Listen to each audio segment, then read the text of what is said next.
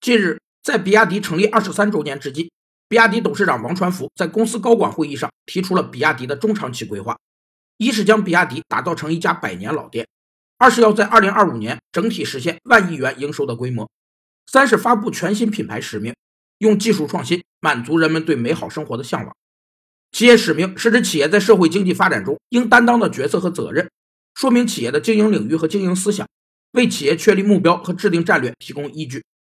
企业使命应包含三个含义：一是企业使命就是企业存在的原因或理由，是企业生存的目的定位；二是企业使命是生产经营的哲学定位，为企业确立了经营的基本指导思想、原则和方向；三是企业使命是企业生产经营的形象定位，反映了企业为自己树立的形象。王传福强调，不能只埋头搞技术，也要打好提升品牌的攻坚战，品牌形象要跟技术地位相符。希望比亚迪能成为下一个百年老店。